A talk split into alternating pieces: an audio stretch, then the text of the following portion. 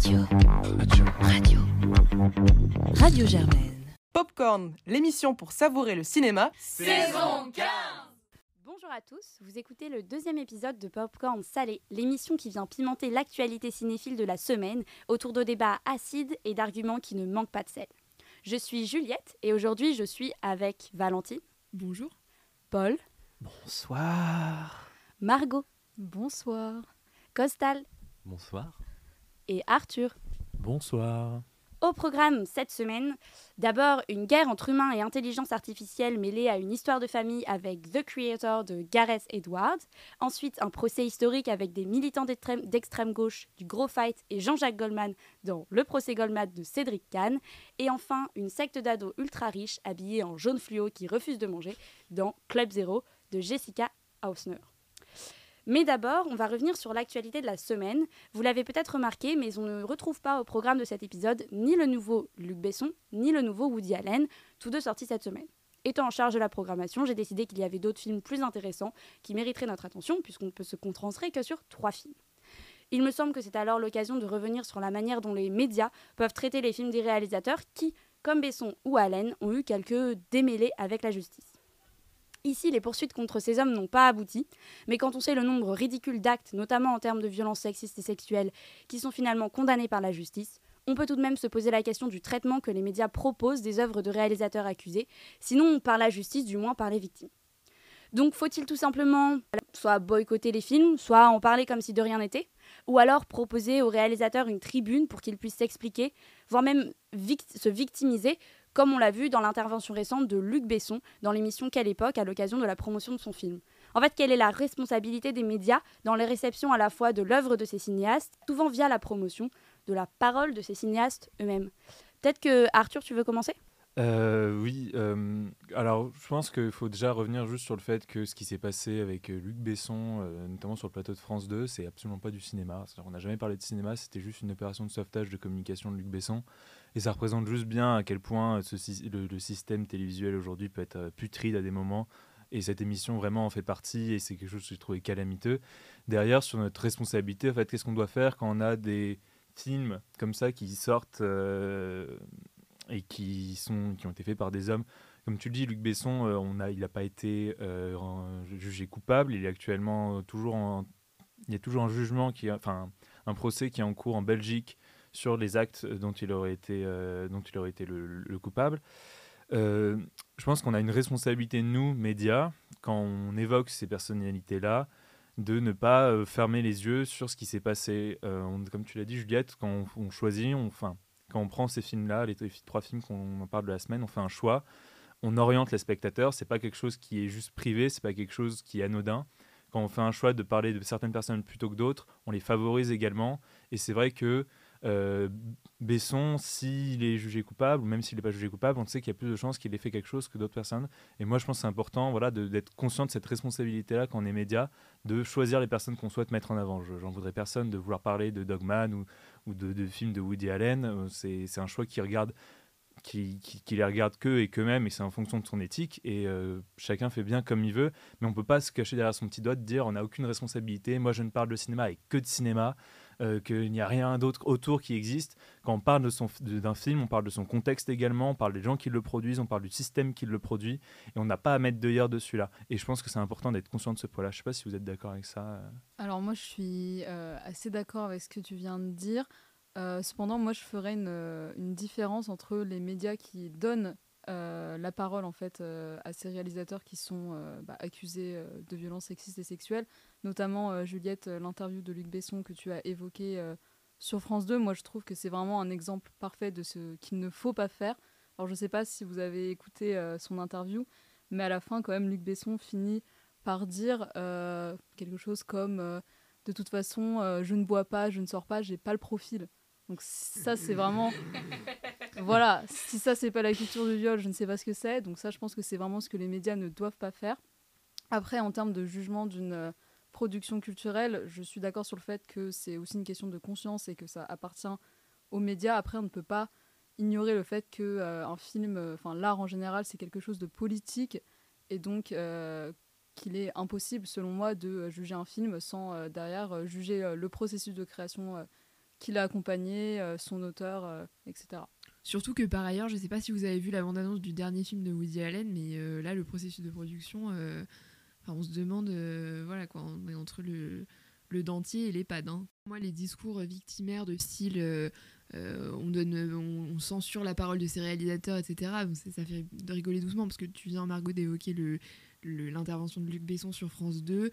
Et même le simple fait, effectivement, qu'on leur donne encore euh, de l'argent pour produire, moi, moi qui suis, pour le coup, et j'ose le dire, une fan du Woody Allen de la première heure de Manhattan, de Annie Hall, etc., vraiment une grande, grande fan, euh, ce qui fait depuis, euh, on va dire, ces trois derniers films, et particulièrement, j'ai l'impression que ça culmine avec coup de chance, on a quand même l'impression que, que, voilà, il le fait... Enfin, c'est- absolument n'importe quoi. Donc le fait qu'il soit financé et très bien financé encore, ça montre bien qu'on est quand même dans une économie où c'est des gens qui ont un pouvoir absolu et une place euh, qui ne devrait pas être la leur. Clairement, que ce soit en termes d'éthique ou en termes de qualité cinématographique, qui est quand même ce qui nous préoccupe également en tant que euh, cinéphile. Oui, tu as, tu as bien raison de le rappeler, parce que l'autre raison pour laquelle on n'a pas. euh, Enfin, je ne peux pas parler pour Juliette, mais l'autre raison pour laquelle j'avais pas envie de voir ces films, c'est que Tout à fait. Non, mais juste la de ces bande-annonce. trois n'avait l'air bon. La bande-annonce du Besson, enfin, un mauvais Joker. Ah, mais c'est terrifiant. pire. Ouais, c'est vrai que celle du Woody Allen est horrible. Voilà, catastrophique, mais. Besson a l'air catastrophique aussi, avec beaucoup d'argent. Les premiers résultats sont tombés à Paris euh, et euh, non, en France euh, il y a, hier. Ils sont catastrophiques, donc le film va faire un méga flop parce qu'il a coûté très cher. Je sais pas d'où sort cet argent, mais pour quelqu'un qui est cancel, il en a beaucoup. Ça me rappelle la situation avec Polanski quand il avait sorti J'accuse et que dans le dossier de presse, il expliquait qu'il se retrouvait dans Dreyfus, que je trouve être ignoble de sa part pour des raisons évidentes, alors qu'il a un film financé par le CNC qui a l'air d'avoir coûté très cher parce que J'accuse, parce qu'à la limite, le Woody Allen, le coup de chance, il a l'air d'avoir coûté genre 3 francs 6 sous et Melville Poupeau, il a dû le faire chanter, je sais pas comment, il doit avoir des photos sur lui, enfin j'en sais rien, c'est pas mon sujet. Mais euh, le J'accuse qui avait coûté extrêmement cher à l'époque, qui avait été qui avait pignon sur rue, qui était dans tous les putains de cinémas de Paris et de, de, France en général, c'était quand même atterrant de se permettre de dire des trucs pareils. Et donc c'est ce que tu dis, il y a aussi un facteur économique évident, c'est que ces gens ont d'énormes budgets pour faire des films nuls que plus grand monde va voir, euh, qui s'adressent à personne, si ce n'est leur propre ego. Euh, et ensuite, ils se font inviter par Salamé pour qu'elle leur parle de mal. Non, mais il faut arrêter de déconner non plus. Et c'est ça aussi qui me fait un peu peur, c'est que quand on a des mouvements de entre guillemets de, retour là-dessus, on a tendance un peu à s'emballer et dire il faut juste pas parler de ces films, etc. Non, je pense qu'il faut descendre ces films. Je pense absolument qu'il faut descendre ces films. Je pense juste, et je pense que Juliette, tu me rejoindras là-dessus, que je n'ai pas assez de temps pour le faire. Mais si j'avais tout le temps du monde, je passerais des heures et des heures et des heures à hurler sur Besson, ses incapacités de montage, ses obsessions idiotes, sa- son espèce de, de façon de montrer la femme, c'est le fait qu'il ait marié une gamine de 15 ans. Enfin, j'ai plein de choses à dire sur Besson et en dire du mal pendant des heures, mais j'ai d'autres choses à foutre de mon temps. Le fait aussi qu'il embauche, euh, enfin il embauche, il utilise euh, les étudiants de son école de cinéma pour faire ses films pourris euh, sans les payer. Ça aussi c'est pas mal, je pense, hein, au niveau d'un réalisateur avec beaucoup d'éthique. Et c'est pour ça que le truc de cancel est toujours très drôle, parce que ces mecs s'imaginent cancel alors qu'ils ont pignon sur rue et qu'il y a trois médias qui en parlent pas, mais la vérité c'est surtout que on a d'autres choses à faire. Eh ben, je crois que sur ces bons mots, on va clôturer ce débat, euh, qui est finalement pas un débat puisque on est à peu près tous d'accord, mais il me semblait bien de, de voilà reposer les bases. Et du coup, on commence tout de suite avec notre premier film, The Creator. Et Arthur, c'est toi qui nous le présente. The Creator, donc le nouveau film de Gareth Edwards, euh, le réalisateur qui était sorti auréolé du seul Star Wars qui a à peu près eu un succès critique euh, ces 15 dernières années, Rogue One, qui avait également euh, réalisé il y a quelques années Godzilla et il avait participé à ressusciter la franchise, ou encore plus avant Monsters. Un réalisateur habitué donc à la science-fiction et qui revient avec un projet original de science-fiction, un blockbuster original. Oui, c'est bien rare, mesdames, messieurs. Hollywood sait encore produire ça. C'est l'histoire de Joshua, un guerrier, un soldat espion qui euh, appartient, du coup, qui est sous les ordres du gouvernement américain, qui est rentré en guerre contre l'IA. L'IA qui s'est plus ou moins rebellée, qui a plus ou moins pris son indépendance, et on verra que ces frontières-là sont beaucoup plus floues. Et Joshua tombe finalement sur l'arme secrète de cette IA, un enfant qui aurait des particularités euh, particulières. Et euh, Paul, qu'en as-tu pensé de ce nouveau film de science-fiction euh, original? Eh ben, je vais vous raconter ce qui s'est passé quand on, en a parlé avec Arthur euh, en arrivant dans le studio. Je l'ai regardé, je lui ai fait Est-ce que tu as vu le film? Il m'a dit oui, et après on a hurlé pendant euh, 2 minutes 30 jusqu'à ce que nos voix deviennent extrêmement aiguës. Et ma voix peut devenir très très aiguë, donc c'était assez impressionnant, on a dû fermer la porte. Qu'est-ce que je veux dire par là? Pour un film qui a coûté 80 millions de dollars, il faut me dire 80 millions de dollars, c'est beaucoup quand même. Non, 80 millions de dollars, c'est pas beaucoup pour un blockbuster de cette envergure-là. C'est peut-être le meilleur moment que j'ai passé au cinéma, euh, en tout cas pour un film hollywoodien depuis. euh, Oui, depuis quelques années. Le rythme est quasi parfait, euh, on s'ennuie jamais, les personnages sont extraordinairement bien ciselés, les Américains sont montrés comme des fascistes cinglés, qui parlent de Valhalla. Il y a plein de défauts dont je, auxquels je pourrais aller. euh, le fait que ça, se passe dans un espèce de mélange bizarre d'Asie de l'Est et d'Asie du Sud-Est, où tout le monde se répond dans des langues différentes et puis switch en anglais pour que les spectateurs puissent comprendre. Le scénario est une tarte à la crème de plein de façons, mais la vérité c'est qu'il y a un plaisir de cinéphile assez inégalé qui est celui de regarder euh, Titanic à 2h du matin en mangeant des pop-corn et en buvant une bière, une bière tiède. Euh, moi, je suis complètement d'accord avec toi. Ça faisait longtemps que j'étais pas sorti du cinéma, d'un cinéma, en sortant d'un film hollywoodien où je m'étais dit, j'ai passé un bon moment divertissant. Parce que le scénario, oui, il est cousu de fil blanc et puis il est quand même rongé par plein d'incohérences. Et ça, on peut pas le retirer. Mais on enfin, c'est comme tu, tu l'as dit, c'est en, en pur objet cinématographique, c'est bien fait. C'est-à-dire qu'on n'est pas comme les Marvel avec une chiure à la place des effets spéciaux. On n'est pas là pour euh, faire un embranchement entre 12 films qui se partagent une saga, qui se partagent également avec une, des séries. On est sur une vraie œuvre originale qui a un propos très basique, mais en fait bah, assez intéressant, qui reprend respectueusement tout un pan de la science-fiction, euh, qu'elle soit européenne et également euh, japonaise. Euh, tu on, en a parlé, des références évidentes à Akira, à Gundam, tout cette, euh, ce, ce travail à propos du transhumanisme, à propos de l'intelligence artificielle, toute cette reprise de cet héritage de science-fiction pour en refaire un film qui est original, c'est vraiment quelque chose qui m'a plu. Ça faisait longtemps que j'étais pas sorti là en disant Ah, j'ai vu quelque chose de divertissant, de sympa, où j'avais pas l'impression d'être pris comme une vache à lait où je vais juste donner ma thune. Non, on- le film me respectait. Et vraiment, ça, faisait longtemps qu'on n'était pas sorti d'un film hollywoodien de science-fiction avec des idées euh, à, grand budget, hein, parce qu'il y a- toujours des petites perles de science-fiction euh, hollywoodienne qui arrivent euh, comme ça sur nos écrans, mais c'est des petits films. Là, c'est un blockbuster. Alors certes, 80 millions de dollars, ça reste assez modeste, mais c'est quand même un blockbuster avec une vraie ambition. Et on a des idées de cinéma que, voilà, que je rêve de voir. Cette espèce d'arme délirante avec un rayon laser qui descend du ciel et qui cible les, les, les, les- proies avant de les assassiner et les cibles qui se sentent, enfin les, proies qui se sentent ciblées avant d'être tuées. C'est quelque chose d'absolument terrifiant qui crée un effroi de dingue. Et ça, c'est des idées de science-fiction qu'on n'avait plus vu depuis des années. Moi, c'est vraiment un film qui m'a beaucoup plu et je, je- je vous conseille d'y aller euh, pour, comme tu l'as dit, en fait, c'est un film euh, bah, de divertissement qu'on voit le dimanche soir. Je vous conseille d'y aller là en week-end si vous avez une séance de cinéma à faire avec votre famille et tout ça. Allez-y. Et surtout, tu l'as, tu l'as dit en parlant de famille, c'est un film tout public.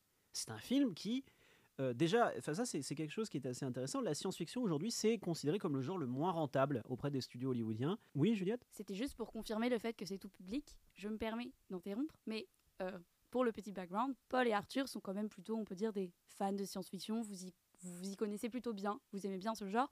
Moi, pas du tout. Euh, très cliché, enfin, j'en connais très peu, euh, voilà. Et je suis allée voir le film, et juste comme preuve que c'est tout public, euh, moi, ça m'a vraiment plu. Voilà, c'était juste, euh, juste pour dire, je pense que je suis à peu près vraiment le spectateur moyen en termes de connaissance de films de science-fiction. Et j'ai trouvé que ça marchait vachement et que c'était hyper accessible. Voilà, je te laisse continuer. C'est un film qui est très accessible, qui est très simple. Les valeurs familiales sont évidentes, mais elles évitent les, côtés trop clichés ou peut-être plus toxiques de certains de ces films américains. Rien de, de stupéfiant, hein, vous n'allez pas en sortir avec une euh, bonne compréhension de Bourdieu, mais vous êtes là pour vous amuser, et franchement, vous vous amusez sans être pris pour un con, sans avoir l'impression de bouffer un message qui est trop grave. On pourrait reprocher une forme d'orientalisme au film, mais même de ce point de vue-là, je trouve qu'il est plutôt respectueux par rapport à la majorité des, par exemple, du cyberpunk aujourd'hui.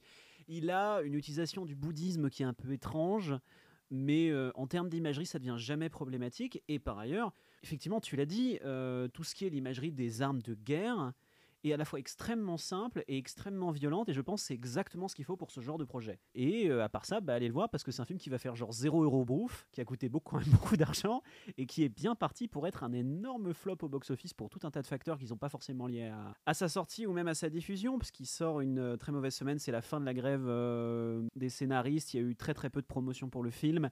Et en général, on n'en parle pas beaucoup et c'est une semaine assez chargée en France, donc il risque de pas faire beaucoup d'entrées. Donc si vous pouvez aller le voir, allez-y. Surtout, c'est un film en plus qui, euh, je trouve, reprend tellement d'archétypes de science-fiction qu'en fait, il aurait pu être complètement générique.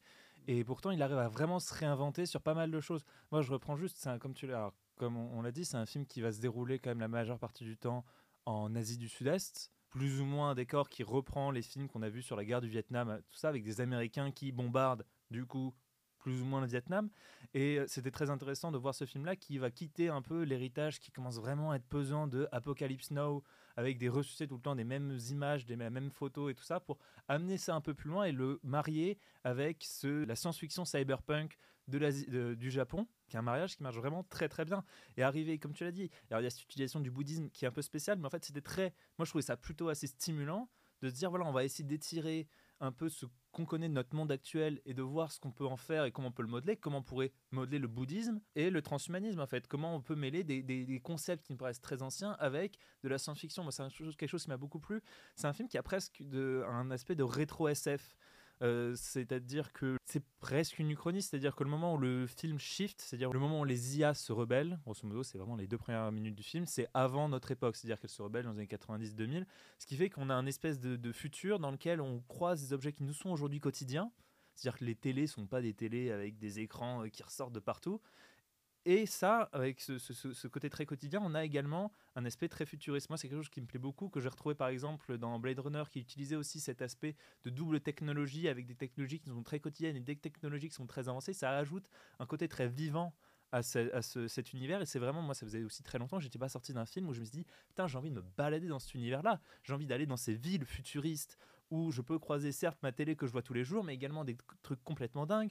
Ces robots humains qui, se, qui peuvent se croiser, avec qui on peut interagir et tout ça, c'est vraiment quelque chose qui m'a beaucoup plu. Il y a un robot qui fume à un moment, qui a une scène absolument géniale. C'est un mini plan d'une demi-seconde, mais ces espèces de robots, ils ont, ils ont pas des gueules d'humains, ils ont des gueules de mandibules plates. On dirait un lecteur de, de- on dirait un Walkman. On dirait un Walkman avec des mandibules. Et donc il y a un Walkman avec des mandibules qui fume un cigare dans un bungalow complètement aléatoire euh, qu'on imagine être, euh, euh, oui, en, Malaisie grosso modo. Et c'est c'est marrant, c'est des petites images comme ça. Et je renforce ce que tu disais sur le truc, ce que j'aime beaucoup par rapport justement à une image cyberpunk, c'est que c'est un film que je trouve très clair. C'est une image qui est beaucoup plus claire. On parlait la, la semaine dernière de Acide, un film que, que Juliette a décrit comme étant complètement noir en ivoirien et l'image est crasse-pouille. Euh, bah, par rapport à ça, j'avais peur au début parce que la caméra, quand même, a, la, fameuse gigote qu'ont les films d'action euh, hollywoodiens. Mais au-delà de, de ce, petit trépied pété, en fait, c'est un film qui est extrêmement clair, qui a une image qui est très lisible et qui utilise beaucoup de symboles extrêmement euh, simples pour s'intégrer au sein de ces paysages qui, eux, par contre, sont magnifiques. Il y a des très très beaux euh, paysages. Je ne sais pas du tout où est-ce que ça a été tourné ou à, quel point c'est du fond vert, mais il y a certains paysages qui sont vraiment absolument bluffants. Qui semblent plutôt réels, des, des- des- des grandes, des grandes montagnes euh, effacées. Enfin, un film qui se passe autant dans le soleil, considérant son sujet, ça me rend très heureux en fait. Bah, juste un mot de la fin. Pour moi, je pense que c'est bien de faire des films, quand, pour les blockbusters hollywoodiens, en fait, de faire des films simples, mais de bien les faire. Et ça fait longtemps qu'on n'a pas des films qui sont simples, mais bien faits et qui respectent le spectateur. Et là, pour le coup, j'ai vraiment l'impression de me faire respecter. Je vais rajouter un argument après ton mot de ma fin, mais vous parliez de, de l'univers et je suis assez d'accord avec vous. En fait, surtout, je trouve que moi, c'est ça qui m'a pris dans le film. Euh, au-delà du fait qu'on n'en a pas parlé, mais euh, les émotions sont très bien travaillées. Enfin, je veux dire, euh, moi, j'ai pleuré ma petite, j'ai fait ma petite larme. Enfin, c'est et je pensais pas le faire devant un film de SF parce que pour moi, en général, c'est très froid. Et là, exactement avec ce que tu disais, Paul, en fait, par l'image, la photo qui est vraiment. Vraiment belle en fait, l'image qui est hyper compréhensible et en fait aussi cet univers qui ne s'attarde pas sur tous les points exacts de l'univers. Genre par exemple à un moment, vers la fin c'est pas un spoil parce que c'est pas un enjeu, mais on apprend qu'ils prennent une navette euh, lunaire, quelque chose comme ça pour aller sur la lune. Donc on, on imagine qu'il y, a, euh, y a des espèces d'aéroports euh, pour aller dans l'espace en fait. Et ça en fait c'est pas du tout un enjeu du film, mais juste ça montre à quel point l'univers, s'il n'est pas cohérent, parce que c'est vrai que dans le scénario il y a clairement des grosses incohérences sur lesquelles on va pas s'attarder, mais il a été bien travaillé et en fait c'est vraiment un, tout en fait. On n'a pas besoin de s'attarder sur tout pour dire ah regardez j'ai eu cette idée, j'ai eu cette idée, j'ai eu cette idée. Il y a des idées qui peuvent être juste abordées comme ça très rapidement et pourtant ça fait la cohérence et ça fait je dirais euh, l'immersion dans cet univers qui je trouve marche très bien. On a l'impression qu'une équipe, créative passionnée a passé des années à, à penser ce truc-là et qui présente ça avec un grand sourire sur leur visage. Et c'est cool. Voilà. Bah, je c'est cool, c'est l'Amérique. ben voilà, je pense Vive l'Amérique peut- en fait. J'adore le soft power. Non mais Euh, enfin Non, mais, ouais, non, En bah, plus, tu l'as dit, enfin, c'est anti-américain. Enfin, moi, je trouve ça bien dans un blockbuster. Bref, je pense qu'on peut s'arrêter là. Et on passe tout de suite au deuxième film de la semaine, Le procès Goldman de Cédric Kahn. Margot, c'est toi qui nous le présente. Alors, le procès Goldman, donc c'est le dernier film de Cédric Kahn, donc qui a notamment réalisé euh, La prière, que moi j'avais beaucoup aimé, et qui avait aussi réalisé un film qui s'appelle Roberto Succo, sur un tueur en série italien. Donc Est-ce qu'on peut dire qu'il a une certaine appétence pour les questions judiciaires? Peut-être. Le procès Goldman, euh, c'est donc un film, comme son nom l'indique, euh, qui est uniquement euh, en fait centré sur le procès de Pierre Goldman, donc qui est un, un intellectuel militant d'extrême gauche des années 70 qui a été accusé de meurtre dans une pharmacie pas très loin d'où j'habite d'ailleurs, qui est joué par euh, Ariel Vortalter, que moi je ne connaissais pas, mais qui est très bon. Et en fait, c'est centré sur euh, donc ce procès et également sa, sa relation avec son avocat, euh, qui est joué par euh, Arthur Harari. Donc voilà. Valentine, est-ce que tu veux nous dire ce que tu en as pensé? Oui, alors je vais commencer par être très positive et ensuite je vais le défoncer. Euh, pour commencer par être très positif, c'est un film qui politiquement est extrêmement intéressant dans le sens où tu regardes le film, globalement, c'est. Enfin, moi, c'est un test que j'aimerais faire passer à tous mes amis pour savoir s'ils sont de droite ou pas. Euh, c'est tu regardes ce film, est-ce que tu penses que Pierre Goldman est innocent? Si la personne vous répond non, Pierre Goldman est un dangereux terroriste, Bloqué là. C'est le red voilà. flag finalement. C'est- exactement. C'est c'est un film, euh, vraiment le- le- la définition du film politique, euh, parce que c'est un film qui pose la question de. En fait, globalement, c'est l'histoire d'un juif coupable jugé par une société, un système antisémite et raciste, globalement. Ce qui fait que la question de la justice est posée en tous les sens. Il y a des réflexions très intéressantes qui sont menées. Euh, Il y a également une réflexion sur la théâtralisation du procès, la manière dont à un moment donné le, Goldman innocent, qui est une décision de justice, de dire que quelqu'un est innocent, devient un slogan et devient même une réplique de théâtre qui est, euh, scandée par, euh, par en l'occurrence des jeunes militants d'extrême gauche venus, venus soutenir Goldman à son procès. Euh, donc il y a vraiment un propos que moi j'ai trouvé extrêmement intéressant. Je, note euh, une phrase qui m'a aussi marqué, euh, qui est « Je suis né et mort le 22 juin 1944 », sous-entendu euh, le fait que je sois né juif, le fait que je sois né dans un certain milieu, détermine aujourd'hui si oui ou non je suis coupable de ce meurtre dans cette pharmacie. Voilà, il y, y a des discussions absolument passionnantes à avoir sur ce genre de, sur ce genre de proposition. Donc moi, j'achète j'achète ça, mais j'achète ça euh, sous forme d'un petit essai euh, de 140 pages euh, à la librairie L'écume des jours de Saint-Germain-des-Prés, quoi. J'achète pas ça au cinéma parce que moi, les films de procès, j'en ai marre. Moi, j'ai pas envie d'aller au cinéma pour m'asseoir sur le banc en bois d'un tribunal et passer deux heures là. Ça, me, ça ne m'amuse pas.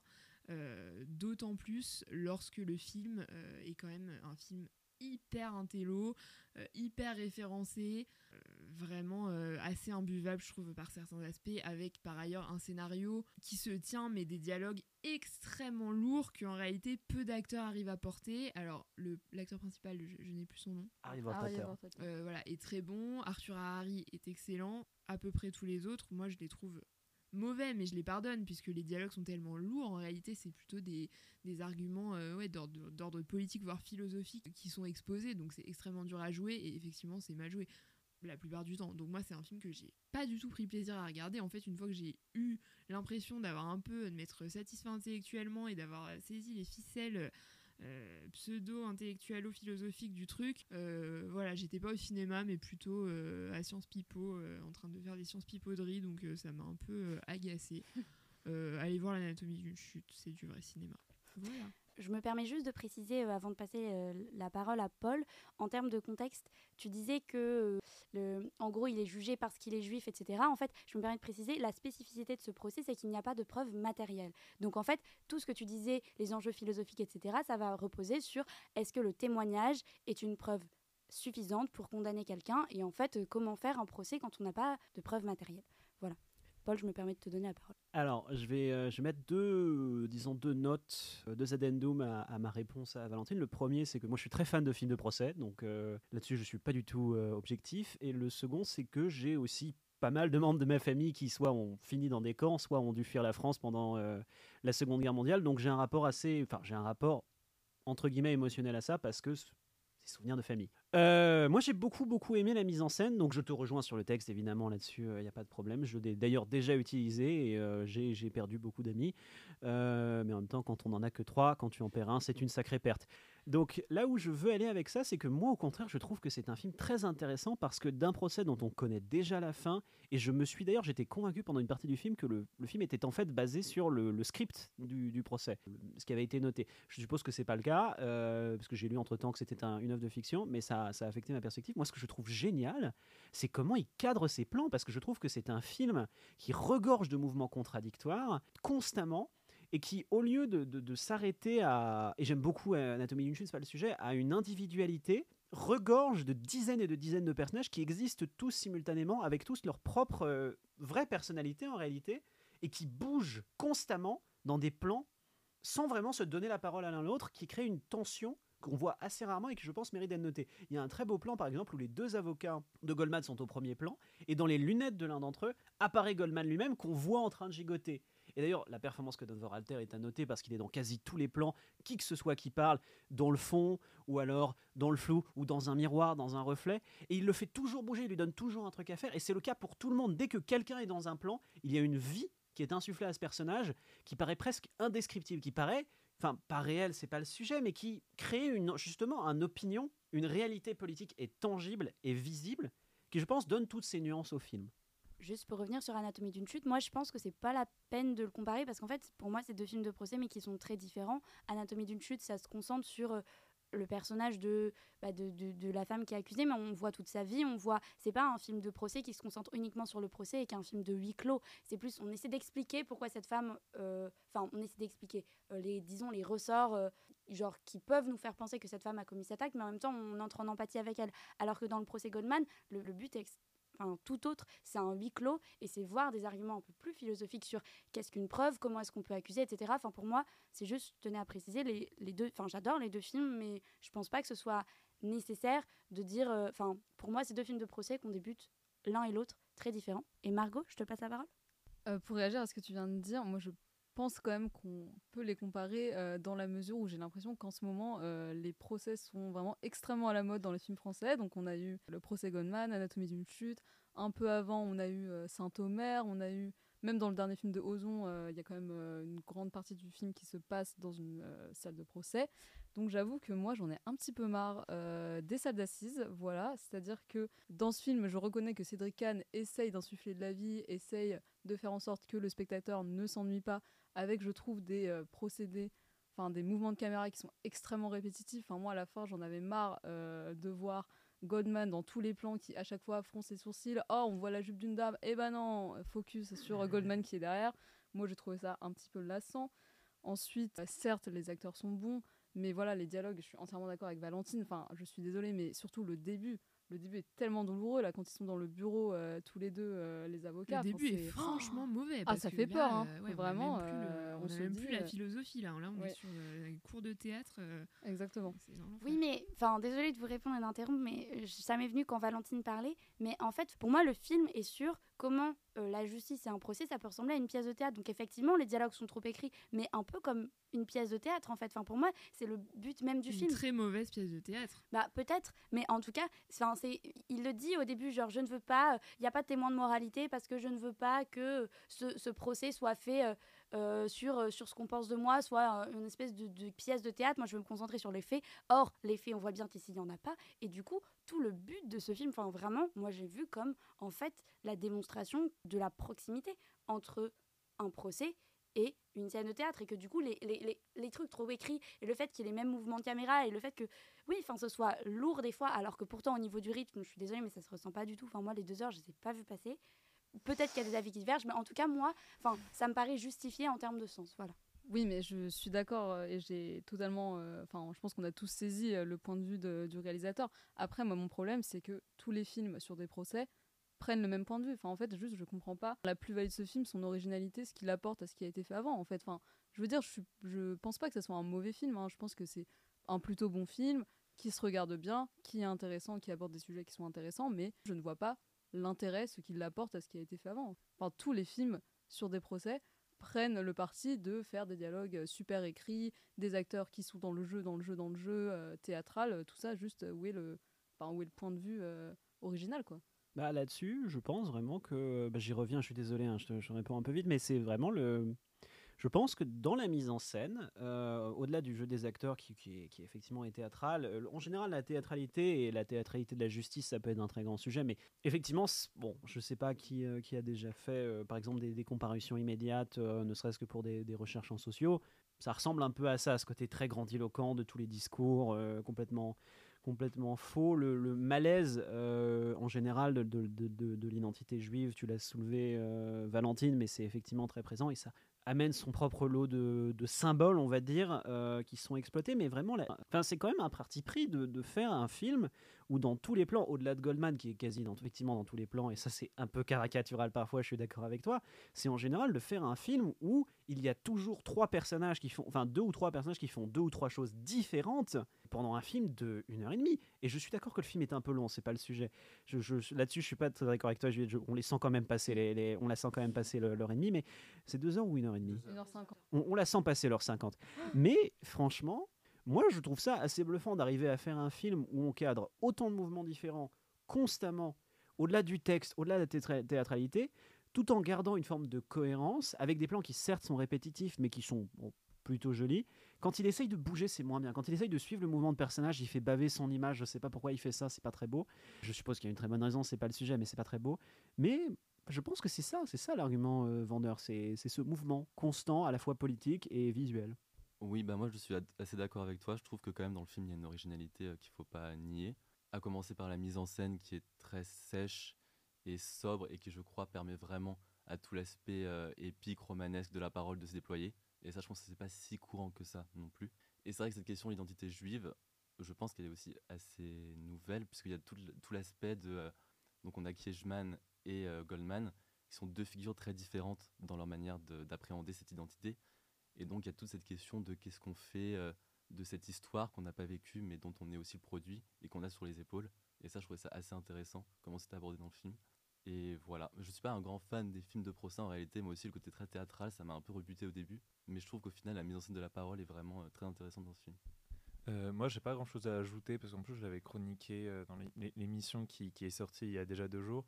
Je te rejoins sur un truc, Costal, c'est vraiment cette mise en scène très brutaliste c'est quelque chose qu'on voit pas tant que ça, je trouve, dans le procès. Et je suis d'accord avec vous, je vous rejoins euh, sur les points négatifs. Moi, la première scène, quand euh, l'avocat rencontre, euh, enfin, quand les deux avocats en fait, vont se rencontrer, moi, c'est une scène qui triche quasiment. Moi, j'aurais préféré vraiment en fait, qu'on soit purement, simplement dans la, la, salle du, jugement et qu'on n'en en sorte jamais et qu'on respecte ce huis clos-là. Parce qu'une fois qu'on est, je trouve, dans, dans, pendant le jugement, le côté théâtral, certes, c'est quelque chose qu'on a peut-être déjà vu, mais si brutal, moi, j'en ai pas vraiment souvenir. Cette brutalisation à l'extrême de ce côté théâtral, sans musique, sans rien du tout, avec un montage qui est très, très sec, ça, c'est quelque chose que j'ai aimé. Moi, j'ai beaucoup aimé le montage, comme tu as dit, Paul. J'aime beaucoup cette manière qu'il a de cuter son, son film à contre-courant de ce qu'on aurait envie de faire. C'est-à-dire qu'il aime faire durer les plans, c'est tout con, il aime faire durer les plans sur des silences, sur des gens qui ne parlent plus, qui juste écoutent et qui juste vont subir en fait ce qu'on leur dit. Ça, techniquement, c'est déjà assez intéressant en fait, parce qu'on va pas juste se concentrer sur ce qui, les gens qui parlent, mais sur ce que les gens ressentent quand ils écoutent. C'est la chose qui m'a beaucoup plu. Et on ressent également, et c'est fou, avec un film qui est relativement statique, la caméra bouge relativement peu, de faire un film si bouillant. C'est-à-dire qu'on ressent à l'intérieur de cette salle à quel point les gens qui euh, sont assis et qui écoutent ce procès ont envie à chaque instant de se relever pour aller crier, aller dire ce qu'ils ont, ce qu'ils ont sur le cœur. Et c'est vrai que ce film-là arrive à faire mener une tension très forte basé juste sur des dialogues parce que c'est pas le montage étant tellement brutal et tellement euh, lent entre guillemets vu qu'il change très peu de plans très peu de valeur de plan bah, moi c'est quelque chose que je trouve assez intéressant. Moi, je suis pas d'accord avec toi parce que je trouve que pour un propos de fond qui est absolument passionnant, richissime, euh, ultra compliqué à saisir, pour le coup, euh, ultra compliqué à faire, à, faire gober au public, entre guillemets, il y a une espèce de mise en scène extrêmement peu subtil où effectivement tu parles de bouillonnement de la salle euh, le bouillonnement de la salle c'est euh, le metteur en scène qui dit à tout le monde bouillonnez bouillonnez. Et là euh, ils se mettent à crier Goldman innocent à froncer les sourcils et à trépigner sur leur chaise. C'est moi ce que j'appelle une mauvaise direction d'acteur. Par ailleurs le montage sec la mise en scène brutaliste etc ils essaient de faire cette proposition là mais ils vont pas du tout jusqu'au bout. Parce que les dix premières minutes du film On a déjà deux minutes euh, d'explication sur fond noir de ce qui va nous arriver. Moi déjà ça c'est un red flag pour moi. Ça veut dire que euh, considère que on va être trop con pour comprendre son film euh, si on n'a pas ça. Donc moi je trouve ça déjà très dommage. Et deuxième chose, il nous fait une scène d'exposition. Voilà, je pense qu'on est tous d'accord pour dire que c'est vraiment pas le meilleur moment du film. Moi, j'irais jusqu'à dire même que c'est vraiment euh, à la limite du, navet, quoi. Enfin, c'est vraiment. euh, Alors, installez-vous, mettez-vous dans ce fauteuil, on va vous expliquer. Il y a donc deux types euh, de juifs. En gros, ceux qui apprennent leur héritage de telle manière et ceux qui appre- apprennent leur héritage de telle autre manière. C'est ultra mal écrit. Les comédiens, pour le coup, qui vont se révéler très bons par la suite, se donnent pas du tout le meilleur d'eux-mêmes. Non, moi, vraiment, j'ai trouvé que le début du film était très mauvais. Et je vais finir sur un point positif. Euh, Enfin, peut-être que d'ailleurs quelqu'un voudra rajouter quelque chose. Mais euh, si le début du film est très mauvais, la fin du film, euh, là, on commence à avoir un peu de cinéma. Notamment, j'ai un plan en tête qui me vient, un plan magnifique de la, compagne de Goldman qui pleure de soulagement, même si, bon, l'issue est quand même pas la, plus, la plus propice au soulagement, mais enfin, elle, elle, elle explose et elle laisse transparaître une émotion qui me paraît, en termes de mise en scène et de jeu, un peu vrai et pas euh, Cédric Kahn derrière la caméra qui dit euh, faites attention à ce que tout le monde voit à quel point euh, ce procès est politique et euh, vous implique personnellement, froncez bien les sourcils, un peu plus, un peu plus par là-bas. Non, C'est le Ouais. baiser de, ta mort, de la mort, ce compliment. C'est- on voit enfin du cinéma 10 minutes avant la fin. Là, il y a un film, là, quoi. Avant, on se faisait un peu chier, mais là, là, ça donne, quoi. On est un peu. Moi, je voudrais juste euh, rebondir sur ce que tu as dit sur euh, le côté, enfin, disons, la dimension politique de ce film. Moi, justement, j'ai trouvé que euh, vraiment le film est assez contradictoire dans la représentation qu'il fait de Goldman. Bon, vous me direz, c'est aussi l'objectif de faire un portrait ambigu, tout ça, tout ça. Mais moi, je trouve que Goldman, au final, c'est un, personnage que je trouve assez détestable. Moi, personnellement, je me suis pas du tout attachée à lui. Peut-être que c'est pour ça que je ne suis pas rentrée dans le film, parce que sachant qu'on le voit à littéralement tous les plans quand on le trouve imbuvable, c'est un petit peu problématique. Euh, bon, après, là, j'ai un petit peu peur de me faire cancel je sur ce que je parlais vais du dire. test de droit. Tes amis sont-ils de droite ou de gauche? Ah, Là, c'est ça, bah c'est voilà, pas- là, ça, ça, ça, ça, c'est un test de Godwin. Ça, c'est un autre problème. Ça, c'est. Merci à Margot d'avoir euh, validé mon hypothèse en live. non, non, mais moi, je suis. Alors, pour le coup, là, je m'inscris complètement en faux. Moi, je trouve que c'est une figure extrêmement sympathique. Il est beau, il est drôle, euh, il est. Je suis d'accord avec innocent, Il est. euh, c'est vraiment. Euh, euh, Il y a l'humour juif, hein, que moi, j'ai extrêmement beaucoup à ça, qui arrive à certains moments du film de manière en plus complètement impromptue. Euh, pour le coup, je trouve que sa, sa, sa figure Mm. est rendue extrêmement sympathique. Mm. Et c'est ça que moi je trouve intéressant politiquement dans Bah. le film, c'est qu'est-ce qu'une figure sympathique, qu'est-ce qu'une idéologie, qu'est-ce qu'un qu'est-ce qu'un système euh, idéologique implanté dans un système de justice. Enfin, Oui, mais d'un côté, je trouve que, enfin, moi, ce que j'ai ressenti justement, en fait, il y a ce côté très, enfin, évidemment, le, judaïsme, enfin, son, euh, son judaïsme, c'est euh, un peu un thème central du film. Mais moi, je trouve qu'il y a des associations extrêmement maladroites qui sont faites, notamment avec ses amis entiers. Enfin, moi, il y a des moments où ça m'a vraiment mise mal à l'aise et en fait, j'ai eu le, vraiment la sensation que Goldman, en fait, instrumentalisait totalement, en fait. euh, son judaïsme, son héritage, enfin son héritage familial, etc. Et j'ai l'impression que c'est pas du tout ce que bah, le, le réalisateur voulait nous montrer. Et moi, je l'ai vraiment ressenti comme ça. Et je pense que c'est parce que les dialogues étaient parfois vraiment maladroits, vraiment rentre dedans, vraiment sans aucune subtilité. Et j'ai trouvé ça dommage. Bah, alors là, tu vois, c'est un truc où je serais moi en désaccord avec ce que tu avais dit Valentin au début. C'est que pour moi, le film ne te dit pas faut que tu soutiennes Goldman ou pas. C'est à la limite, le film veut condamner le système judiciaire en tant que tel, mais euh, et c'est quelque chose là pour le coup, on peut, par exemple, comparer là avec Anatomie d'une chute. Anatomie d'une chute, que vous pensiez ou non que euh, le personnage principal est coupable ou non, vous rentrez en empathie pour elle. Dans tous les cas, parce que le film, c'est son but, son envie, et, et si vous ne rentrez pas en empathie, qu'en général, vous trouvez que le film est raté. Là, le film, pour moi, il ne dit pas du tout. Rentrer en empathie avec le personnage de Goldman. Mais le personnage de Goldman, certes, moi, il est très drôle, il est très beau. Genre, euh, vraiment, je, confirme qu'il a un, côté très magnétique. Mais on se dit, il peut tout, au- tout autant avoir manipulé. Je suis pas sorti de ce film-là en disant, ah, il est très innocent, ah, ah, il est très coupable. En fait, je ne savais même pas s'il était coupable ou innocent, en fait. Et j'en avais vraiment aucune idée de ça. Et pour moi, le film, il.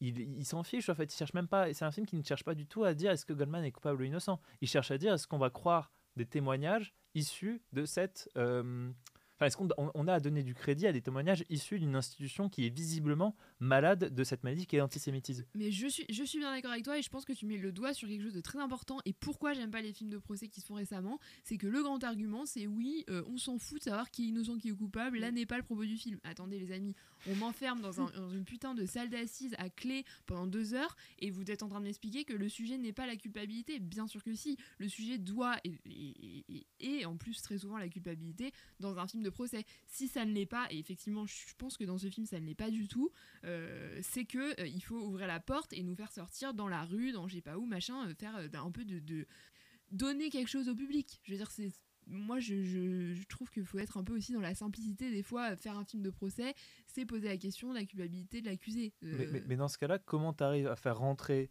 dans un seul film autant de personnages différents? Parce qu'on arrive à faire rentrer dedans des policiers, des gens qui viennent de Ah partout. mais vraiment Enfin, moi je- j'en aurais pas fait rentrer autant, il y en aurait un paquet qui serait resté derrière la porte, hein, notamment euh, au casting, dès l'étape du casting. je peux vous dire que tout le monde serait pas rentré. Non, non, non, je je vais pas répondre à ça. Je veux pas être associé à ça, c'est pas, c'est pas mon problème. C'est, c'est, c'est son sujet à elle. Alors Valentine, moi je suis entièrement d'accord avec toi. Je trouve que c'est vraiment la tendance faussement subversive euh, des films de procès, c'est dire ah bah contre toute attente, contre euh, tout ce que euh, le spectateur attend, et bah non, on va pas vous donner la réponse de qui est coupable. Enfin, c'est vrai, c'est lassant quoi. On l'a vu, euh, on l'a vu quelques fois, c'était sympa. Bon maintenant, euh, Je sais pas si Voilà. c'est faussement subversif. Ça fait 20 ans qu'on fait des films comme ça. Le film de procès, de, de tout temps, a, a- a profité de.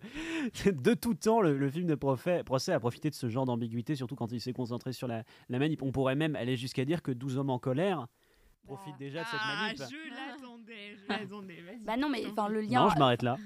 non, non, mais non, mais enfin le lien, le lien est assez clair. Enfin, on, on va pas épiloguer, mais en fait là, c'est difficile de dire s'il est coupable ou pas quand il n'y a pas de preuves. Enfin, pardon, mais quand- comment on fait Enfin, et mais, mais, mais là, on a vraiment passé beaucoup de temps, je pense, sur le film, et je pense qu'on n'arrivera pas à se mettre d'accord. Donc, si vous êtes ok avec ça, on va peut-être passer au troisième film, qui est donc Club Zero. Et Costal, c'est toi qui nous le présente. Oui, donc alors Club Zero, c'est un film réalisé par Jessica Osner, une réalisatrice autrichienne, qui avait été présenté cette année au Festival de Cannes en sélection officielle, comme son précédent film d'ailleurs, euh, Little Joe, qui avait reçu le prix d'interprétation féminine. Et euh, donc c'est l'histoire dans ce film d'un groupe de lycéens dans un lycée privé. On comprend très vite que ce lycée est très cher et qu'il y a beaucoup de bourgeois, et que c'est un lycée avec un enseignement plutôt progressiste, enfin, qui s'intéresse à des questions euh, un peu nouvelles, on va dire. Et donc, ce groupe de lycéens décide de recevoir un cours euh, d'alimentation consciente donné par une nutritionniste, donc qui est jouée par Mia Wasikowska, pour euh, mieux respecter leur corps, leur esprit et aussi pour des considérations environnementales. Sauf que ces cours vont peu à peu euh, dériver dans une logique un petit peu sectaire, jusqu'à ce que l'emprise de la professeure sur ses élèves devienne un petit peu évidente, sans dévoiler la fin. Donc c'est un portrait évidemment très cynique, très satirique euh, des considérations hygiénistes actuelles et environnementales. Voilà, est-ce que vous voulez en parler? Est-ce que Arthur, tu veux nous dire ce que tu en as pensé? Alors honnêtement, moi je pense que dans le cinéma euh, de satire indé euh, américano-européen, je pense qu'il y a un grand grand mal qu'il faudrait vraiment très vite abolir, c'est la oslonisation du cinéma actuel. On n'en peut plus de ces satires pseudo-bourgeoises, enfin de cette pseudo-satire contre les bourgeois euh, qui a une lourdeur pachydermique. C'était vraiment, j'ai failli palmer dans ce film un nombre de fois complètement dingue et je m'étais dit, ça faisait combien de temps que j'étais pas euh, sorti aussi énervé d'un film? Je pense que c'était sans filtre. Attends Robin Arthur, ma grand-mère va pas comprendre ce que ça veut dire face palmer. face palmer, me taper la tête parce que c'est vraiment très très bête. Avec ta main. Bisous, Avec ma main. Mais ta main aplatie. Pour face palmer, il faut que la paume de la main atterrisse directement sur le front, de sorte à faire ce bruit. Exactement, Voilà. avec les yeux grands ouverts en mode. Voilà, ce qui est très très très radiophonique en fait de faire ça et on d'expliquer les a bien vus. hein, d'expliquer ça comme ça. La chute de ce sketch, c'est que sans filtre, c'est de la merde. voilà. Bref, c'est un film que j'ai trouvé d'une lourdeur mais complètement euh, enfin insensée. Euh, avant de c'est bête de faire euh, le fond la forme mais en fait j'ai juste envie de parler de la manière dont le film est fait peut-être euh, après on en reviendra sur euh, ce qu'il raconte au fond parce que je trouve que c'est tout aussi grave c'est le, le tic de, de, de, de- de mise en scène en fait il y a un seul truc de mise en scène c'est-à-dire que la réalisatrice à chaque instant enfin sur un plan sur trois décide de faire un plan fixe et un moment un zoom un zoom qui dure de 5 à 45 secondes en fonction de l'envie à laquelle la réalisatrice veut faire un zoom En 45 plutôt. je fais souvent 45 et c'est tout. C'est la seule manière que, que dont la réalisatrice a réussi à faire de la mise en scène. C'est-à-dire que le film, sinon, ne raconte rien. C'est juste des plans fixes, bêtement illustratifs, complètement insensés. Elle essaye de faire à des moments des plans symétriques, mais en fait, c'est même drôle, les plans symétriques n'ont aucun sens. C'est-à-dire qu'à des moments, elle essaie de faire, de, de, faire entrer les personnages d'une manière à ce qu'on ait à peu près une symétrie dans le plan, mais c'est débile parce que les personnages n'ont aucun intérêt à se placer comme ça. Bref, faire du aucun intérêt tout court. Si aucun intérêt, mais bref, ça n'a aucun sens. La, Juste pour vous donner une idée de à quel point le, film veut vous imprégner le message que c'est riche, ils ont quand même vraiment des grands méchants. Dans la, troisième scène du film, c'est euh, un couple d'extrêmement grands bourgeois qui euh, disent, euh, mais enfin un couple, le, le, mari dit, mais chérie, tu sais, je pense que nous devrions moins consommer. Je pense que c'est important que nos enfants apprennent à moins consommer.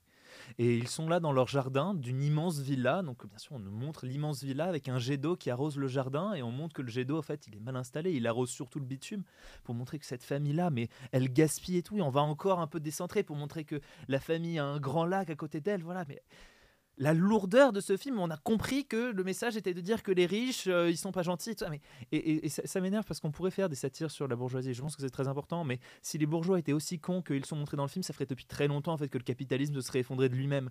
Et montrer ce, genre de film-là, et c'est moi j'ai vraiment envie de, créer le parallèle avec Ruben Östlund, ça n'a aucun sens de faire des films si lourds, si pachydermiques, si épuisants, sans aucune subtilité, parce qu'on parle quand même d'une dérive sectaire dans ce film-là, entre autres, et vraiment une dérive sectaire avec des personnages aussi cons, mais alors évidemment qu'ils se sont fait embrigader, mais les pauvres, mais depuis, heureusement qu'ils n'ont pas croisé des témoins de Jelova avant, parce que sinon ils seraient vraiment partis très très très loin. Ça a vraiment aucun sens. C'est un des films les plus cons que j'ai vu depuis très très longtemps. J'en suis vraiment sorti très très énervé et j'ai essayé de trouver des moyens de le sauver, mais vraiment ça n'en a pas. Il faut arrêter ces satires pseudo-politiques qui veulent se sentir très malines alors qu'elles sont vraiment très très gênantes. Je sais pas ce que tu en as pensé toi par exemple Costa, si, tu, si tu es un peu plus positif que moi.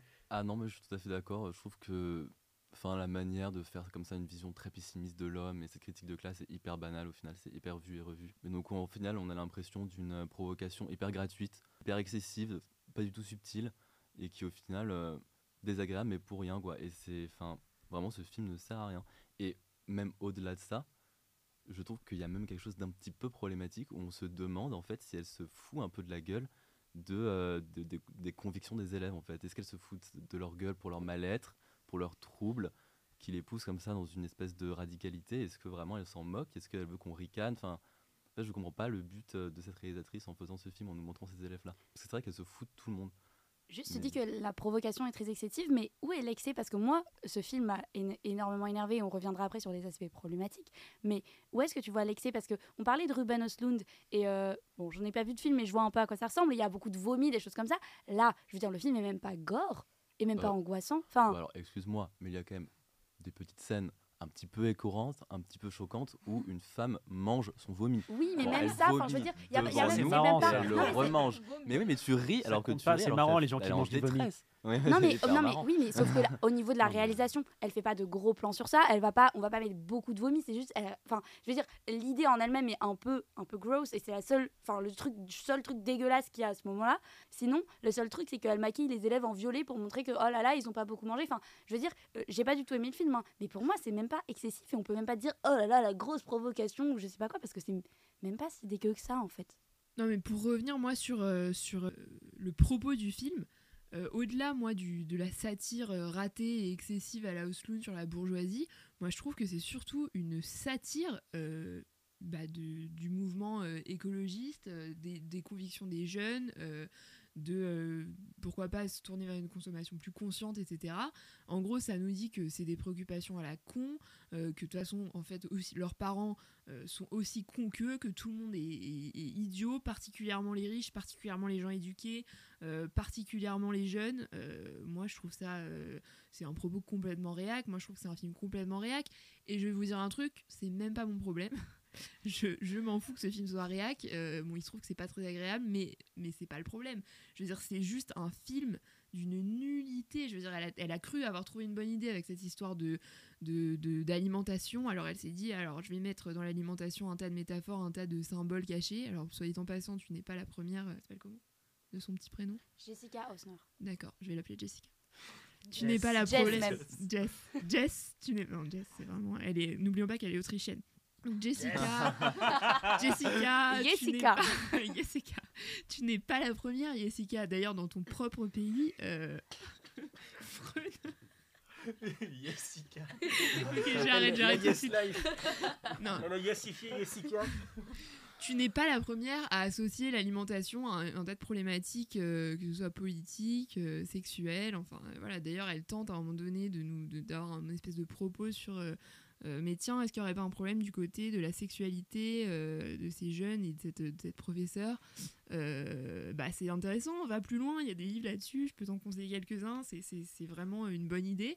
Une bien meilleure idée que ces zooms interminables, une bien meilleure idée que ces percussions qui m'ont littéralement foutu un mal de tête. Jessica, je t'en veux sur- cette, sur cette BO. Et, voilà, et puis arrête de regarder Sex Education, quoi, surtout. C'est, c'est, je finirai là-dessus.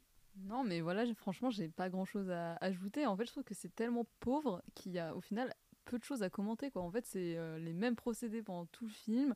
Les personnages n'évoluent pas, enfin, ils sont hyper stéréotypés. euh, Enfin, vraiment, ça, ça avance pas. Quoi. Donc, franchement, euh, c'est, enfin, c'est, pas cool pour nous, quoi, parce que franchement, on a rien à dire. Enfin, vraiment. euh, Là, moi, j'aimerais rajouter parce que le film m'a vraiment profondément énervé et sur le fond, en fait, moi, je trouve qu'il y a un aspect, on a dit, il se moque des jeunes et tout. Mais surtout, donc le film, j'ai oublié de le faire à la présentation, mais donc euh, au début du film, il y a un trigger warning sur euh, bah, tout ce qui est trouble du comportement alimentaire finalement. Mais en fait, pour moi, le film aussi se moque d'un problème qui est quand même assez prégnant, qui est quand même genre juste l'anorexie en fait et surtout qui l'analyse mais du enfin qui l'analyse même pas parce qu'il est complètement bête mais enfin je veux dire l'anorexie c'est un, c'est un problème qui est quand même prégnant genre pour juste les ados et spécialement les ados féminines. Et ça à zéro moment par exemple c'est c'est enfin je veux dire tu veux parler d'anorexie de personnes qui ne mangent pas c'est un- s'il y a un problème genré de santé publique enfin l'anorexie c'est quand même euh, vraiment. Alors pour le coup, c'est évoqué avec la figure de sa mère qui reproduit un schéma où elle mange pas, on devine que c'est pour des questions de, de maigreur ou des choses comme. Oui, mais sauf que là, enfin, c'est pas évoqué dans les élèves, dans, dans, dans le fait qu'ils suivent euh, aveuglément euh, cette espèce de professeur, euh, et c'est même pas pour maigrir, il y a même pas un truc d'image, de projection de soi. C'est vraiment leur seule raison, c'est des raisons soi-disant écologiques. On, l'a déjà dit, ça se moque complètement de tout ce qui est écologie ou capitalisme. À un moment, ça, il est là, ah, euh, on va pas arrêter le capitalisme en, en arrêtant de manger. Enfin, je sais plus, mais c'est, enfin, ce dialogue, t'as envie de te taper la tête par terre. Mais moi, vraiment, j'ai trouvé ça problématique d'un point de vue moral. Et là, du coup, c'est mon point de vue, au-delà du fait que le film est vraiment nul. Mais moi, enfin, j'ai été adolescente dans un collège, j'ai connu des gens qui ont eu des problèmes avec l'alimentation. Je pense qu'il y a beaucoup de personnes autour de cette table qui peuvent se rattacher à ça. Jamais j'irai monter ce film à quelqu'un qui a vécu ça. C'est à la fois hyper problématique et j'ai vraiment l'impression qu'il est en train de se foutre de leur gueule. Et je trouve ça m'a énervé à un point. Enfin, c'est, enfin, à quel moment tu te moques de ça et tu ne comprends pas la situation comme ça et tu, tu tournes les gens en ridicule? Enfin, au-delà du fait que c'est mal fait, moi, ça m'a vraiment, vraiment posé un problème euh, moral. Enfin, désolé des grands mots, mais voilà. Moi, je pense que c'est un film qui est si peu intelligent qu'il n'y a même pas de. Je suis d'accord avec toi en soi, mais il n'y a même pas de conscience de ça. Voilà, au début, comme tu dis, elle a mis un trigger warning. Ce qui, déjà, moi, le principe même de mettre un trigger warning au début d'un film, je veux dire, tu vas traiter un sujet, euh, tu vas le traiter de manière intelligente. Évidemment, après, il y a des questions de traumatisme, etc. Si tu si as un traumatisme lié à ça, tu, tu vas pas voir ce film. De toute façon, c'est pas parce que c'est marqué au début que tu vas dire Ah non, je quitte la salle à ce moment-là. Après Moi, avoir payé 7 euros. euh, Voilà, après avoir payé 7 7 euros. c'est le tarif trouve- minimum, oui, néanmoins. Après avoir payé 12 balles, tu fais. Moi, je trouve le principe même euh, révélateur d'une forme de bêtise euh, crasse, en fait, qui est une personne qui lit le journal euh, sûrement régulièrement, qui regarde beaucoup de films de Yorgos Lanthimos, comme je l'ai dit, qui regarde beaucoup Sex Education, parce que vraiment l'influence euh, esthétique, euh, moi, m'a sauté aux yeux et pas de pas euh, sauter tout doucement aux yeux. Oui, je trouve que c'est- vraiment bête. C'est quelqu'un qui, qui croit être imprégné de, de, de l'actualité, d'un contexte politique et social, et qui, en fait, en fait fait n'importe quoi avec, avec ce qu'elle comprend ou ne comprend pas de ce contexte. Enfin, c'est un film bête. Quoi. Mais moi, je pense même pas que le, enfin, je pense même pas que la réalisatrice euh, s'est plantée ou qu'elle soit. Moi, je pense qu'il y a un, c'était peut-être aller loin, mais je pense qu'il y a un travers dans lequel vraiment le, ci- le cinéma de satire euh, occidental est en train de partir. C'est cette, euh, c'est cette fausse critique de la bourgeoisie à laquelle on va essayer d'accoler. Mais là, c'était quand même complètement dingue. C'est-à-dire que le film, grosso modo, dit que l'anorexie, l'écologie, la lutte contre les, les problématiques liées au capitalisme, c'est des problèmes de bourgeois.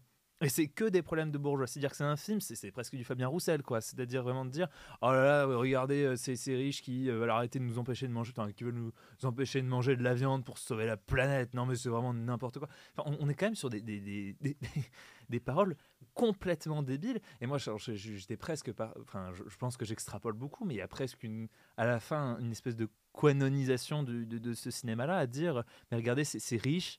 Euh, si on le prend dans un spectre américain, c'est très, c'est riche, démocrate, qui vont rejoindre une société secrète où euh, on a des manips un peu chelous et on vous cache des choses au public pour continuer d'empoisonner le pauvre petit peuple américain. Ça s'appelle Quanon.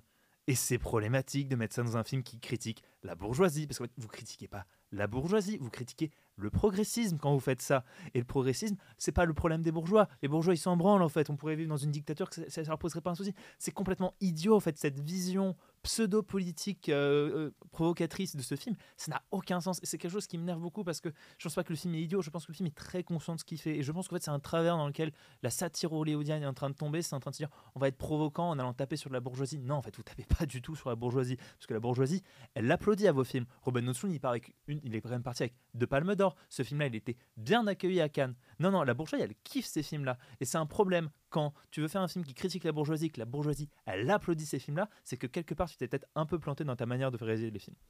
Je, je plus sois et, et je, je, je, te donne un, un très bon conseil, enfin, j'espère un bon conseil. Euh, si vous aimez les films euh, qui vous mettent un peu mal à l'aise, euh, des satires un peu grinçantes avec des acteurs très pâles et, et voilà, et des grands, des grands angles, vous appelez ça des grands angles, ce qu'elle fait tout le temps, là, d'aplatir l'image, c'est dégueulasse d'ailleurs dans son film. je vous conseille le Yorgos Lanthimos, voilà, c'est tout ce que je voulais dire. Moi pas. Non, mais en mot de la fin, euh, on peut quand même lui accorder le mérite d'avoir un tout petit peu innové, c'est-à-dire qu'au lieu de critiquer les bourgeois de droite comme le fait Osloon, là il s'est dit je vais taper sur les bobos. Donc voilà, c'est un choix discutable, sachant que je pense que c'est 100% de son public, mais bon.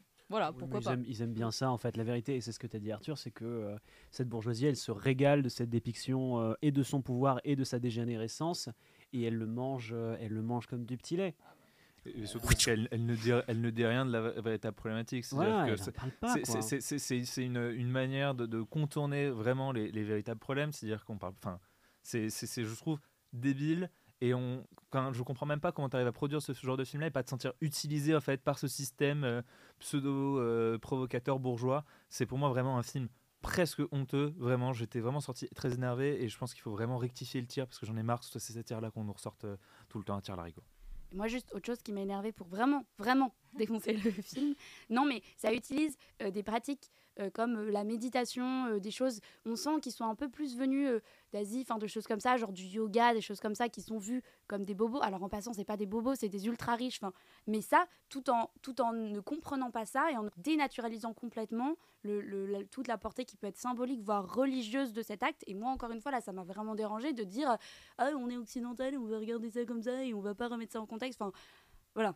Juste, euh, juste vraiment cette espèce de truc de occidental. Oui, j'ai ressent... enfin surtout que l'Asie est hyper présente dans ce film, que ce soit dans la BO, euh, dans certains euh, éléments de décor, etc., de manière très random, enfin très, on comprend pas du tout, il y a aucun lien qui est expliqué et ouais moi, enfin j'ai trouvé ça ouais juste idiot et il y a une utilisation de la musique d'une, enfin d'une dans la BO, dans certains éléments de décor, etc., d'une imagerie asiatique. On comprend pas d'où ça sort, le pourquoi du comment. Effectivement, je te rejoins Juliette, je pense que euh, la petite euh, embryon d'idée qu'il y avait derrière ça, c'était euh, oui, tout ce qui est bouddhisme, méditation et réincarnation, c'est quand même des pratiques réappropriées par, par une élite occidentale. ah, comme c'est ridicule, moquons-nous. Enfin, vraiment, c'est. Ouais, c'est fatigant, c'est dépassé, et puis surtout, si tu veux avoir ce propos-là, euh, euh, au moins le fais-le de manière, de manière intelligente et, et, subversive, quoi, et pas comme ça. Enfin, c'est ah, c'est vraiment le film le moins subversif que j'ai vu depuis, depuis longtemps, quoi. Mais si je peux quand même dire un tout petit truc positif sur ce film. Peut-être que j'ai tort, hein, donc allez-y après. L'avocat du diable. Sautez sur moi, ouais. Mais bon, je suis d'accord avec tout ce que vous venez de dire. Hein. De toute façon, je trouve que c'est un film par essence bête parce que tous les vrais enjeux sont balayés dès le début. Donc bon, à partir de ce moment-là, la réflexion est hyper limitée. Mais je trouve qu'il y a un petit intérêt dans le film, c'est le traitement de la figure du parent, déjà dans leur manque de lucidité, dans leur aveuglement total, et aussi euh, dans le fait qu'ils sont peut-être, d'après le film, à l'origine du mal-être de leur enfant, puisque Miss Novak, la prof, la nutritionniste, elle arrive et c'est elle l'élément déclencheur de vraiment euh, du cercle vicieux euh, qui met en danger leur vie. Mais au début du film, il y a quelques phrases un peu insidieuses qui arrivent de la part des parents ou des professeurs, comme, euh, enfin, je me souviens peu exactement, mais euh, ah tu manges pas de dessert c'est pas grave tu seras meilleur en sport ou des trucs un peu euh, un peu random qui arrivent comme ça où on se rend compte qu'en fait le mal-être il existe déjà et il est véhiculé par les professeurs et par les parents en première instance. Et ça je trouvais ça assez enfin pas aussi banal que le reste on va dire bah moi je trouve que c'est justement par ce genre de petites euh, de petites choses faussement subtiles qu'elle enfin qu'elle insigne une espèce de une espèce de confusion dont parlait Juliette entre euh, anorexie euh, prise de conscience écologique, enfin tout, un tas d'éléments qui n'ont pas vraiment de rapport et qui sont associés dans une espèce de, de, de, que je trouve assez gênant en fait et, vraiment vraiment très très peu intelligent. Voilà, ben, je pense qu'on peut on peut, on peut s'arrêter là pour ce film et du coup pour cet épisode. Euh, j'espère que ça vous a plu. Nous, on se dit à la semaine prochaine. Euh, si vous vous en voulez plus en attendant, il y a un épisode de Sucré qui sortira dimanche prochain, avant le prochain épisode de Salé qui sortira du coup dans une semaine, mardi prochain. Et d'ici là, on vous dit à bientôt. Au revoir. Au revoir.